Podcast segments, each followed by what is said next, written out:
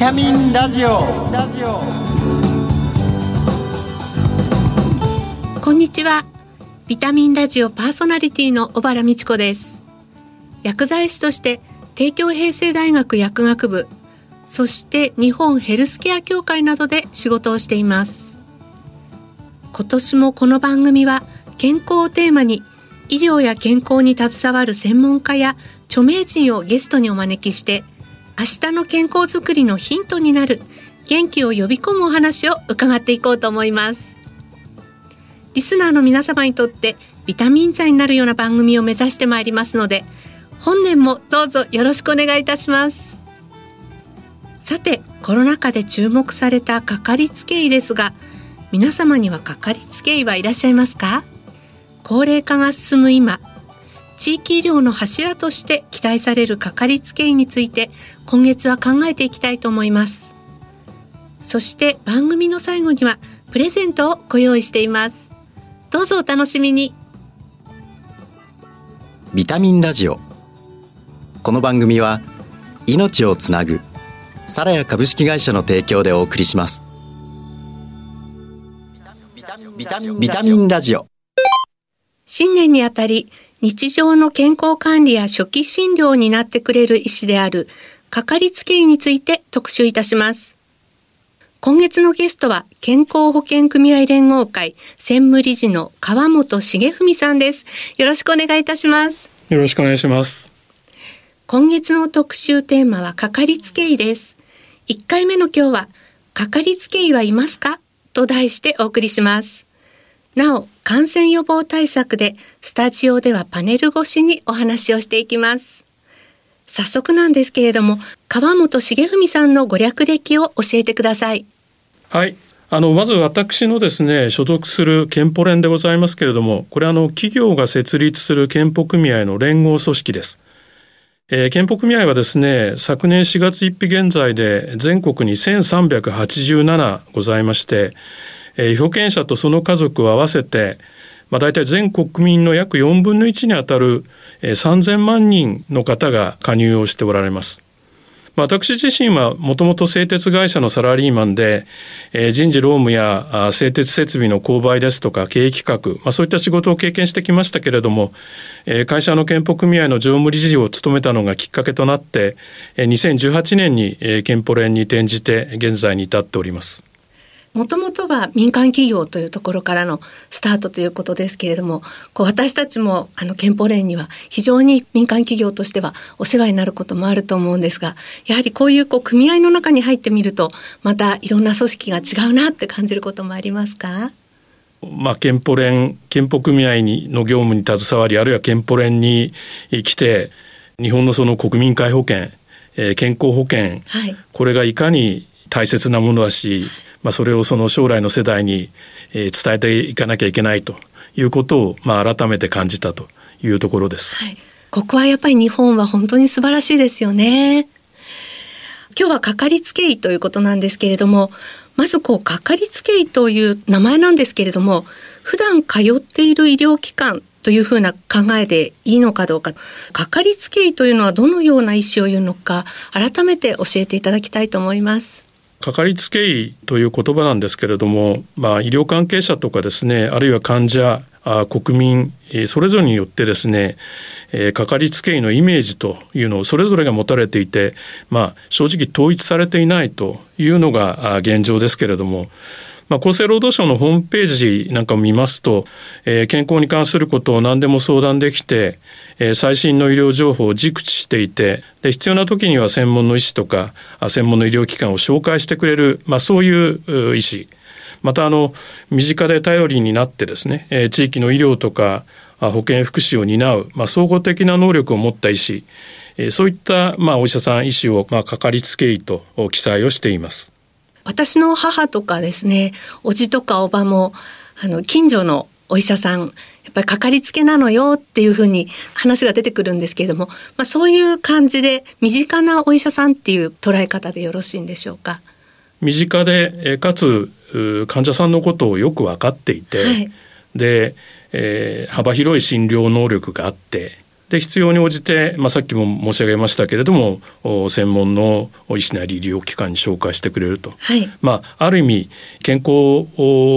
相談も含めて、まあ、何でも相談できる、まあ、お医者さんとい。う、はい、まあ、理解かなと思います。はい、このなぜかかりつけ医が必要なのでしょうかというところなんですけれどもコロナ禍発熱した場合などに相談できるかかりつけ医の存在意義というものは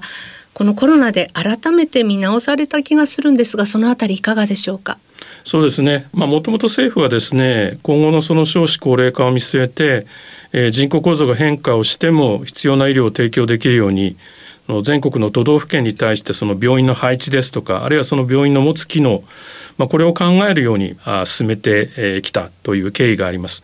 まあ、しかしですね、新型コロナウイルス感染拡大をきっかけに医療機関が抱えるさまざまな課題が、まあ、露呈をしたと思います。まあ、先ほどあの小原さんがおっしゃったように、コロナウイルスの感染が広がる中で、まあ、政府は発熱した患者にですねかかりつけ医の相談を呼びかけていましたけれども、まあ、普段治療のために通っている医療機関でもその診察とかあるいはそのワクチン接種、まあ、これを断られるというケースもま発生をしました。あの皆さんもですね発熱外来難民とかあるいはあのワクチン難民といった言葉をですね、まあ、ニュースや新聞でもまお聞きになったり、えー、ご覧になったりしたことがあると思います。まあ、こうした中で私ども憲法連では昨年の11月にかかりつけ医の制度化と、まあ、環境の整備について提言をまとめて発表しました。あの実際このかかりつけ医との望ましい付き合い方というのについてはいかがでしょうか？まあ、診療を受けるですね患者さんには様々なタイプの方がいらっしゃると思います。まあ、持病を抱えてその長期間にわたって受診されている方もいればまあ、年に数回、まあ、場合によったらもう年に1回ぐらいしか受診しないという方もまあおられます。またあの仕事や日常生活を続けながらまあ治療しているという方もいらっしゃいます。都市部のようにその医療機関がたくさんあるところでまあ生活をする方もおられれば、まあ、近くに医療機関がなくてですね、車でないと通院できないと、まあ、そういった地域の違いもございます。まあ、そうした状況によってですねそれぞれの方がそのかかりつけ医に求める役割だったり、まあ、機能だったりというのはまあ違ってくるというふうには考えていまして、まあ、一概にこうだっていうのはなかなか難しいと思いますけれどもやはりその自分自身でですね自分に合ったその医師を選ぶということ、まあ、これをその重視するということがまあ重要じゃないかなと思います。はい、そもそもかかりつけ医がいない方もいらっしゃると思います。またあの春は引っ越しなどで新生活をスタートされる方もいらっしゃいます。このかかりつけ医見つけ方とか探し方などについてぜひアドバイスをお願いします。まあ、医療機関をですねたまにしか受診しないけれどかかりつけ医を持ちたいという方は多いと思います。またあの転勤などで新しい場所に赴任した時とかあるいはその小さなお子様を抱えてですね今までと違った症状が現れたとまあ、そういった時などですね、まあ、どの医療機関を受診したらいいか、まあ、悩むことも多いと思います。私どもではかかりつけを選ぶポイントとして、まあ、自宅の近くなど通いやすいかとそれから自分にとって安心信頼できる先生かさらにその病気や治療法薬について分かりやすく説明してくれるかと、まあ、そういったことを挙げています。で、まあ、今そのかかりつけを選ぶということで申し上げると、まあ、現在の状況はですね、まあ、整備をされていないというふうにま認識をしています。かかりつけ医を選ぶにしても、ま、情報が不足していますし実際に通じしてみなければわからないことも多いと思います。またあの先ほど申し上げた通りですね新型コロナウイルスの感染拡大をきっかけに医療関係者や患者あるいは国民の間でかかりつけ医というその言葉の認識にですね、まあ、大きな違いあるいはギャップがあることが明らかになりました。まあ、そのため昨年私どもがまとめた提言では患者や国民のかかりつけ医に関するそのイメージを明確にするためにかかりつけ医っていうのはどういうものなのか、まあ、これをきちんと制度で定めるということをまあ第一に求めています。でその上でその制度化した機能ですとか役割これをちゃんと果たしているかということを認定する、まあ、仕組みこれを作りながらですね医療機関の情報を公開して患者や国民が、まあ、かかりつけ医を選択しやすいようにそういうふうになるような環境づくりが必要と考えています。まあ、かかりつけ医を選ぶ際にですね十分な機能を持っているというふうにその先生が認定されていたらですね、まあ、安心して選ぶことができるというふうに思います。はい。なんかそういう認定制度みたいなのが一般の人たちにも見える化されてくると確かにその選びやすくなりますよね。かかりつけ医にこう上手にかかるにはどのようなことを知っておくといいっていう何かポイントはありますか？そうですねやはり定期的に通院されている方であればですねその医療機関が自分に合ってるか、まあ、分かると思いますけれども、まあ、健康でその受診する機会の少ない方も当然多いと思います。でそうした方でもですねその健康診断とかあるいは予防接種とかですねあるいはそのご家族の受診に同行するとかですね、まあ、医療機関に行くケースというのはあると思いますんでまあ、そうした機会を通じてですねその医師の話し方ですとかあるいはその対応の仕方、まあ、そういったこともこう、まあ、ある種観察をしながらですね自分のその健康状態とか症状をまあ話しやすくてですねでこの先生は自分に合ってると、まあ、そういったそのかかりつけ医を探すこと、まあ、そういうやり方もあるんじゃないかなというふうに思います。ところでこのかかりつけ医制度この本格的な導入というものが議論になっているようなんですけれども現状をお伺いできますでしょうか？はいあの、まあ、先ほど申し上げた通りですね私どもの憲法連では、まあ、昨年11月に、えー、かかりつけ医の制度化と環境の整備について、まあ、提言をまとめて発表しましたけれども、えーまあ、医師会でもですねかかりつけ医の考え、まあ、これをまとめて発表されてます。でそうした中で、えー、昨年末にですね政府の全世代型社会保障構築会議、まあ、それから厚生労働省の審議会えー、それぞれでそのかかりつけ医に関する方針とか、まあ、考え方が示されてます。で正直なところですね、まあ、どちらもその私たちが求めている段階までは、えー、達していませんけれども、まあ、かかりつけ医のその機能が発揮される制度化に向けて、まあ、環境整備に取り組み始めたと、まあ、そういったところが現状なのかなというふうに思います。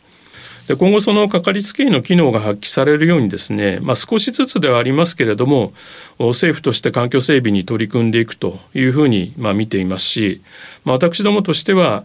患者や国民にとってまあ安全で安心できてで効果的で効率的な医療、まあ、それが実現できることを目指してまあ活動していきたいというふうに思います。またあの健保組合としてもですねこうした環境整備が進めばそのかかりつけ医として認定された医療機関をその加入者に紹介すると、まあ、そういったその情報提供にも取り組んでいきたいというふうに考えています。改めて今日お話伺ったあの健保組合さんで考えているこうかかりつけ医のイメージとかですねそれから今後目指すべき、まあ、国民の健康をどうやってこう守っていくかというところがあの非常に分かりやすくお伝えいただいたように思います。ゲストは健康保険組合連合会専務理事の川本重文さんでした。お忙しい中ありがとうございました。ありがとうございました。川本さんには来週もご登場いただきます。ではここで健康や衛生、環境に関して役に立つ生活情報をお伝えします。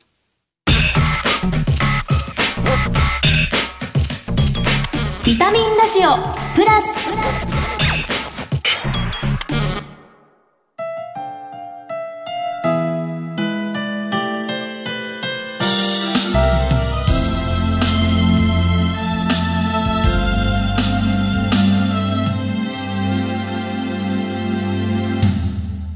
こんにちは。ラジオ日経アナウンサーの藤原奈々香です。毎年1月7日に食べる七草がゆ。その由来は、五節句のうちの一つ、人日の節句から来ていると言われています。中国では古くから1月7日の人日の日に7種類の若草を入れた汁物を食べて無病息災を願いました。この風習が奈良時代に日本へ伝わると年の初めに若菜を摘んで食べ生命力をいただく若草摘みという風習や7種類の穀物でお粥を作る七種がゆの風習などと結びつきやがて七草がゆに変化していきました。七草はセリ、ナズナ、五行、箱べら、仏の座、鈴菜、鈴代の7種類の野菜で七草がゆを食べることはいち早く芽吹く若菜を取り入れることで邪気を払い無病息災でいられるようにという願いが込められています。他にも七草には縁起のいい意味があり例えば競りは競り勝つ。なずなは撫でて汚げを払うなどと言われています。日本で七草がゆを食べる習慣は江戸時代に広まったと言われ神様を祀った棚の前で七草林を歌いながらすりこぎで叩いたそうです。丁寧に細かく刻まれた七草がゆは一年の無病息災を祈るとともにお正月のおせち料理などで疲れた胃や腸を休める体の疲れをいたわるような薬草の効果もあります。ごちそうを食べる機会の多い年末年始疲れが出始める胃腸の回復にはちょうど良い食べ物ですね。作り方はまずご飯と水でお粥を作り七草は別の鍋でさっと茹で冷水に取ります。粗くみじん切りにしたものをお粥の鍋に散らし最後に塩で味を整えれば完成です。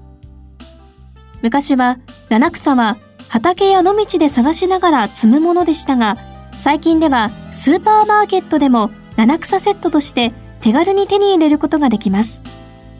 お正月の後はビタミンがたっぷり含まれ需要豊かな七草がゆを試してみてはいかがでしょうか。